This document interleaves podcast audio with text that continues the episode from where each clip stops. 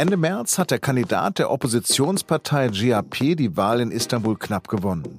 Doch das Ergebnis passt dem türkischen Präsidenten Erdogan so gar nicht. Jetzt hat die oberste Wahlbehörde die Wahl annulliert und Neuwahlen für den 23. Juni angesetzt. Ob das noch demokratisch ist, darüber rede ich gleich mit der SZ-Türkei-Korrespondentin Christiane Schlötzer. Mein Name ist Lars Langener und Sie hören auf den Punkt. Einst ging von Istanbul der Siegeszug von Tayyip Erdogan aus. Als er in den 90er Jahren Bürgermeister der Metropole am Bosporus war, verwandelte er den uralten Moloch in eine heute wirklich schöne und lebenswerte Stadt. Nach der Militärdiktatur und korrupten Regierung war auch seine konservative AKP einst eine Hoffnung für das Land. Doch spätestens seit dem Putschversuch 2016 entwickelte sich aus dem einst progressiven Politiker ein immer stärker autoritär auftretender Machthaber, der demokratische Strukturen immer mehr aushebelt. So ist am Montagabend Ekrem Imamoglu als Bürgermeister von Istanbul abgesetzt worden. Am 31. März hatte der Politiker der säkularen oppositionellen GAP die Wahl ganz knapp vor Ex-Ministerpräsident Binale Yildirim von der Regierungspartei gewonnen. Es war das erste Mal seit 25 Jahren, dass die AKP in Istanbul verloren hat. Doch diese Schmach wollte Präsident Erdogan nicht annehmen und wetterte seither gegen diese Wahl. Jetzt entsprach die oberste Wahlbehörde seinem Wunsch und annullierte diese Wahl. Begründet wurde die Entscheidung damit, dass Ergebnislisten ohne Unterschriften berücksichtigt worden seien. Zudem soll in manchen Wahllokalen Menschen gearbeitet haben, die keine Beamten waren, wie es das Gesetz vorschreibt. Montagabend äußerte sich leicht pathetisch Ekrem Imamoglu der nur 20 Tage Bürgermeister von Istanbul bleiben durfte?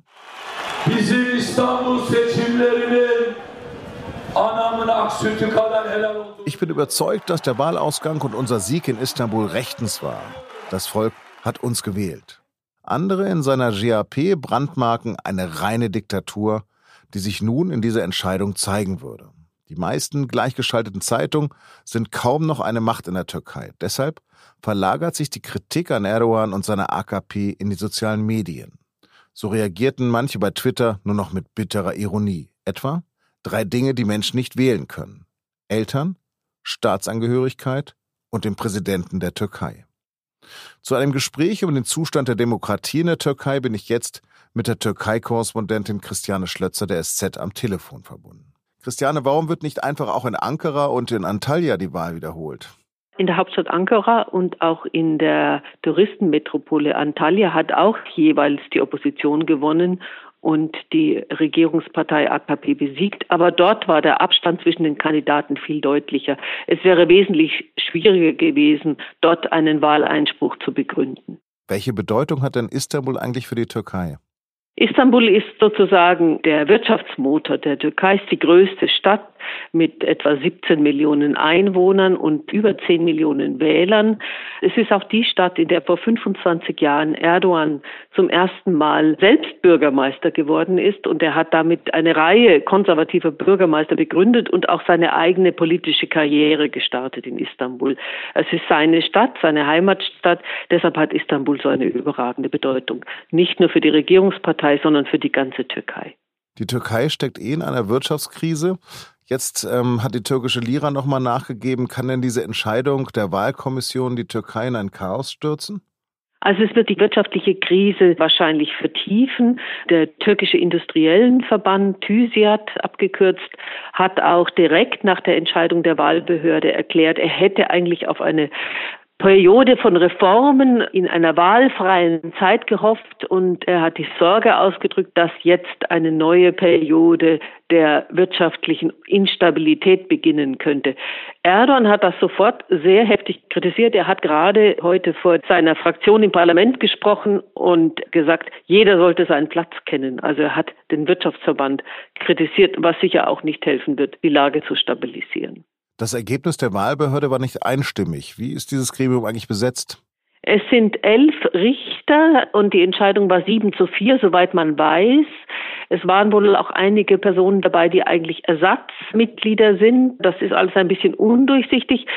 Interessant war auch, dass die Behörde selbst ihre Entscheidung überhaupt nicht begründet hat. Kurz vor Mitternacht ist der Vorsitzende Sadi Güven aus dem Gebäude gekommen, das von Polizei äh, umstellt war und ist in seiner Limousine verschwunden und hat nur einen kurzen Satz gesagt, der wenig erklärt. Dass es überhaupt diese Entscheidung gibt, die Wahl zu analysieren, hat ein Mitglied der AKP aus dem Gremium bekannt gemacht und dann hat es die Regierungspartei verbreitet und die Nachrichtenagentur Anadolu. Also das war schon sehr seltsam, weil bei anderen Entscheidungen sah die Gewinn der Vorsitzende der Behörde immer persönlich aufgetreten ist und von den Kameras erklärt und begründet hat. Jetzt wird es also eine neue Wahl geben. Wird die denn frei sein, unabhängig und transparent, wie das gefordert wird? Oder lässt Erdogan so lange die Wahl wiederholen, bis das Ergebnis stimmt? Die Frage ist, wie der neue Wahlkampf abläuft. Der Wahlkampf vorher, vor der Wahl am 31. März, der war sehr hart. Die äh, der Regierung nahestehenden Medien, und das sind die meisten, die haben sehr heftig gegen die Opposition getrommelt.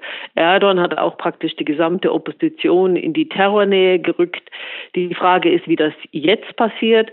Ähm, wahrscheinlich will sich die AKP auf keinen Fall leisten, diese Wahl nochmal zu verlieren. Deshalb muss man mit einem womöglich noch härteren Wahlkampf rechnen, obwohl das schon kaum mehr vorstellbar ist.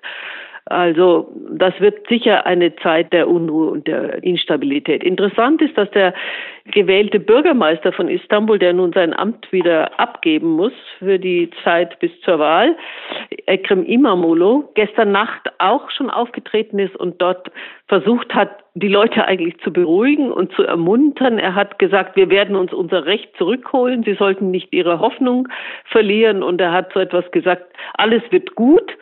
Und dieser, dieser Satz, alles wird gut, ist inzwischen zu einem Twitter-Trend geworden. Also er hat auf keinen Fall aufgegeben. Die Opposition will sich nicht zurückziehen. Es wird nochmal einen richtigen Wahlkampf geben.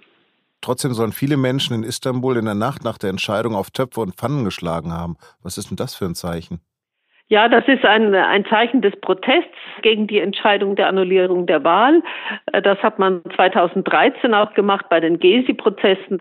Es gab keine regelrechten Demonstrationen. Das gibt es schon ein bisschen länger nicht mehr in Istanbul. Die Polizei ist ja fast überall präsent. Aber es waren Leute unterwegs und auf den Balkonen, wie gesagt, die ihren Protest deutlich gemacht haben ist eine große Verfassungskrise, schreibst du selbst in der SZ.